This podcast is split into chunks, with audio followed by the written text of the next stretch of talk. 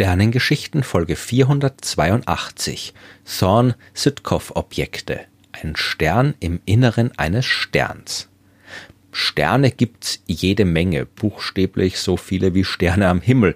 Es gibt Sterne, die einander umkreisen, es gibt sich umkreisende Sterne, die andere sich umkreisende Sterne umkreisen. Es gibt sogar ab und zu, sehr, sehr selten mal Sterne, die mit anderen Sternen kollidieren. Es gibt Sterne, die geboren werden und Sterne, die explodieren, aber heute geht's um etwas, was es geben könnte, von dem wir aber noch nicht wissen, ob es das auch wirklich gibt. Sterne, in deren Inneren sich ein anderer Stern befindet. Die Idee klingt höchst absurd und stammt aus dem Jahr 1975. Die wurde damals vom amerikanischen Physiker Kip Thorne und der polnischen Astronomin Anna Südkow veröffentlicht. Kip Thorne, der ist spätestens seit dem Jahr 2017 weit über sein Fachgebiet hinaus bekannt, denn da hat er zusammen mit Rainer Weiss und Barry Barish den Nobelpreis für Physik bekommen, und zwar für seine Arbeit zum Nachweis von Gravitationswellen. Anna Südkow, die ist nicht ganz so berühmt, hat aber ihren Namen auf jeden Fall durch die Thorne-Südkow-Objekte verewigt, um die es heute in dieser Folge gehen soll.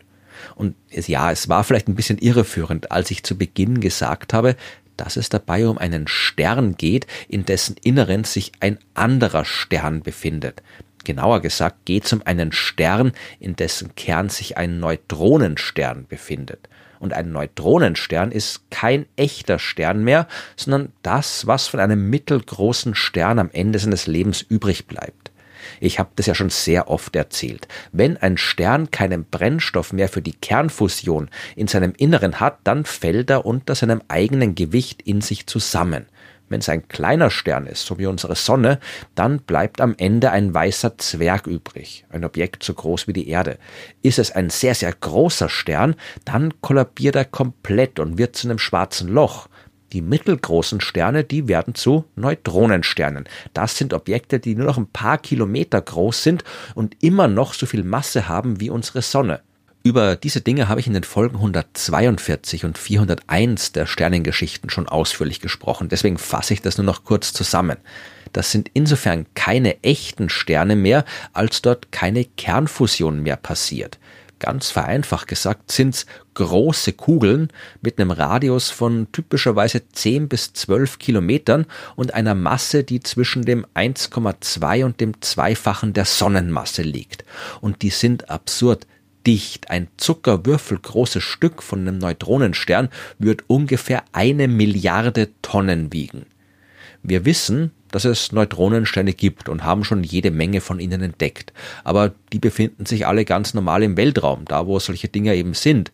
Wieso sollten die auf einmal im Inneren von einem Stern sein und wenn sie dort sind, wie kommen die dahin? Genau das haben sich Kip Thorne und Anna Südkow damals überlegt und sind auf vier hauptsächliche Prozesse gekommen. Da könnte zum Beispiel ein roter Riesenstern sein – also das, was mit Sternen wie unserer Sonne am Ende ihres Lebens passiert, bevor sie zu einem weißen Zwerg werden.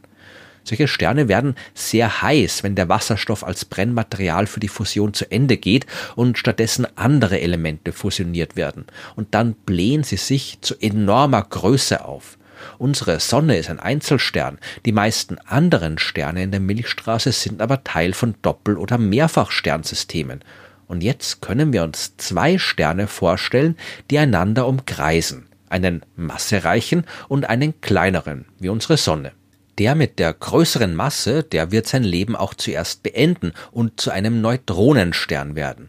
Der kleinere, der wird ein bisschen später zu einem roten Riesen. Und wenn die beiden sich vorher sehr nahe waren, kann es passieren, dass sich der rote Riese so weit ausdehnt, dass der Neutronenstern sich auf einmal durch die äußeren Schichten des roten Riesen bewegen muss. Diese Reibung mit dem Gas führt dazu, dass er quasi an Schwung verliert und immer weiter in den Kern sinkt, bis er schließlich mitten im roten Riesen sitzt. Das kann passieren, ist aber nicht sehr wahrscheinlich, denn durch die enorme Dichte und die entsprechend starke Gravitationskraft vom Neutronenstern zieht der natürlich Material des roten Riesen an, und weil Neutronensterne auch sehr starke Magnetfelder haben, können sie einen Teil des Materials entlang dieser Magnetfelder mit hoher Geschwindigkeit wieder von sich schleudern. So ein Neutronenstern, der sich durch einen roten Riesen bewegt, der wirkt also quasi wie ein Sandstrahler, der den Riesenstern auflöst, noch bevor die Verschmelzung vollzogen ist. Aber vielleicht klappt's ja, wenn die Verschmelzung schneller passiert. Das ist Methode Nummer zwei. Normalerweise kollidieren Sterne ja überhaupt nicht miteinander. Dafür ist viel zu viel Platz zwischen ihnen. Aber es gibt Gegenden, wo die Sterne viel dichter beieinander stehen als sonst. Zum Beispiel ganz im Inneren von sehr dichten Sternhaufen. Wenn da ein Neutronenstern genau auf die richtige Weise mit einem großen normalen Stern kollidiert, dann könnte am Ende auch ein Thorne-Südkow-Objekt draus werden. So ähnlich funktioniert Methode Nummer drei, die aber direkt bei der Geburt eines Neutronensterns abläuft. So ein Neutronenstern, der entsteht ja im Zuge einer Supernova-Explosion. Und der Neutronenstern ist das, der Rest, der nach der Explosion übrig bleibt. Normalerweise findet so eine Explosion in alle Richtungen statt, weswegen dabei nur Material vom Neutronenstern hinaus ins All geschleudert wird, der Neutronenstern selbst aber mehr oder weniger dort bleibt, wo er ist. Unter bestimmten Umständen kann so eine Supernova-Explosion aber auch asymmetrisch ablaufen. Dann fliegt der Hauptteil des Zeugs in eine Richtung, was den Neutronenstern in die andere Richtung katapultiert. Und wenn dort gerade ein anderer Stern ist, zum Beispiel weil der Neutronenstern Teil eines Doppelsternsystems war, dann gibt's auch hier ein Thorne-Südkow-Objekt. Die vierte Methode, die ist so ähnlich wie die erste, nur dass man hier einen Neutronenstern hat, der in sehr engem Abstand von einem sehr massereichen, sehr heißen Stern umkreist wird. Und der Abstand ist hier wirklich so eng, dass Material vom großen Stern hinüber zum Neutronenstern fließt, wodurch die beiden immer enger aneinander rücken, bis sie schließlich verschmelzen. Thorne und Anna Südkow, die haben in ihrer Arbeit gezeigt, dass solche Objekte, die aus einem Stern mit einem Neutronenstern im Kern bestehen, zumindest theoretisch existieren können. Ob sie es aber auch wirklich in der Realität gibt, das ist eine ganz andere Frage. Da kommt es nicht nur darauf an, ob es die gibt, sondern vor allem auch, ob wir sie finden können. Wie kann man nur durch Beobachtung von der Erde aus herausfinden, ob im Inneren eines Sterns ein anderer steckt? Das geht vor allem durch die Untersuchung seiner chemischen Zusammensetzung. Das kriegen wir mittlerweile recht gut hin. Wir können das Licht eines Sterns im Detail untersuchen und dabei herausfinden, welches Material dieses Licht durchquert hat. Jedes chemische Element blockiert ganz bestimmte Wellenlängen und wenn die fehlen im Licht, dann wissen wir, dass dem Licht was passiert sein muss. Wir wissen auch, wie chemische Elemente durch Kernfusion im Inneren von Sternen entstehen und vor allem, welche Elemente in bestimmten Sternen entstehen können und welche nicht. Das hängt vor allem von der Dichte und der Temperatur ab, die im Kern eines Sterns herrscht. Wenn da jetzt aber ein Neutronenstern sitzt, der da eigentlich gar nicht hingehört, dann können dort Kernreaktionen ablaufen, bei denen Elemente entstehen, die man von so einem Stern gar nicht erwarten würde. Ein Neutronenstern im Inneren eines Sterns, der kann auch starke Helligkeitsschwankungen auslösen, nicht nur im normalen Licht, sondern zum Beispiel auch im Röntgenlicht. Bis jetzt hat man noch kein Objekt gefunden, bei dem man zweifelsfrei sagen könnte, dass es sich wirklich um ein Zorn-Südkow-Objekt handelt. Aber zumindest ein paar Kandidaten hat man entdeckt. Zum Beispiel HV2112. Das ist ein Stern in der kleinen Magellanischen Wolke, der Begleitgalaxie der Milchstraße in 200.000 Lichtjahren Entfernung. Kennen tun wir den Stern schon seit 1908 und wir wissen auch, dass seine Helligkeit schwankt. Wir wissen auch, dass er sehr viel heller ist, als es eigentlich sein sollte oder zumindest so erscheint. Seine Leuchtkraft beträgt das hunderttausendfache der Sonnenleuchtkraft und das ist eigentlich zu viel für einen Stern dieser Art. Zumindest wäre es dann zu viel, wenn die Messungen stimmen oder wenn die Messungen richtig interpretiert werden, was bei so weit entfernten Objekten nicht einfach ist. Es gibt nämlich auch Beobachtungen, laut denen der Stern sehr viel weniger Leuchtkraft hat. Ja, wie man das interpretiert, hängt nämlich unter anderem von einer exakten Entfernungsbestimmung ab. Und eine chemische Analyse hat man dort auch nicht wirklich eindeutig machen können. Ebenso wenig eindeutig sind die Befunde von der Handvoll anderen Kandidaten, die man bisher ausgemacht hat.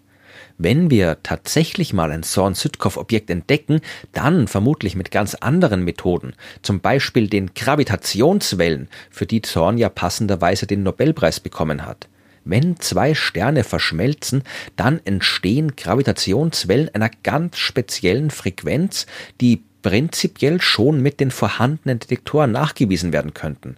Allerdings nur dann, wenn so ein Thorne-Sitkoff-Objekt auch in unserer kosmischen Nachbarschaft entsteht. Also es ist nicht in einer anderen Galaxie, sondern das muss wirklich bei uns hier in der näheren Umgebung der Milchstraße sein. Ja, und wenn man jetzt diese Bedingungen statistisch auswertet, dann kann man mit höchstens einer Verschmelzung, einer Entstehung eines Thorne-Sitkoff-Objekts alle 500 Jahre rechnen. Da müssten wir also schon wirklich Glück haben, dass wir gerade jetzt die Geburt so eines Dings sehen. Aber vielleicht klappt's ja mit dem Ende, wenn schon nicht mit der Geburt. Denn auch wenn sie existieren, dann bleiben die Thorne-Südkoff-Objekte nicht ewig stabil. Irgendwann hat der Neutronenstern im Inneren des anderen Sterns dessen ganzes Gas angezogen, beziehungsweise seine eigene Masse durch das Anziehen des Gas so weit erhöht, dass aus dem Neutronenstern ein schwarzes Loch wird. Und dann gibt's eine Explosion, die ähnlich wie eine Supernova-Explosion ist und der Zweifachstern ist weg. Weil der Neutronenstern davor aber so viel Material des anderen Sterns aufnehmen muss, dass ihn zuvor auch mit hoher Geschwindigkeit umkreist und dabei Strahlung abgibt, leuchtet der gegen Ende ziemlich hell. Wenn wir also was sehen, das wie eine Supernova aussieht, aber sehr viel länger dauert, ein paar Jahre zum Beispiel, und danach komplett verschwindet, dann könnte das ein Thorne-Südkoff-Objekt gewesen sein. Und wenn wir dann noch die passenden Gravitationswellen nachweisen, dann könnten wir uns wirklich einigermaßen sicher sein. So ein Thorne-Südkoff-Objekt lebt 100.000 bis eine Million Jahre lang höchstens. Wenn es sie gibt und wenn sie durch die vorhin beschriebenen Prozesse entstehen, dann kann man abschätzen, dass es aktuell 20 bis 200 davon in unserer Milchstraße gibt. Das ist nicht viel angesichts der gut 200 Milliarden anderer Sterne, aber wer weiß, wenn wir hartnäckig suchen, dann finden wir vielleicht doch einmal einen Stern, in dessen Inneren sich ein anderer Stern versteckt hat.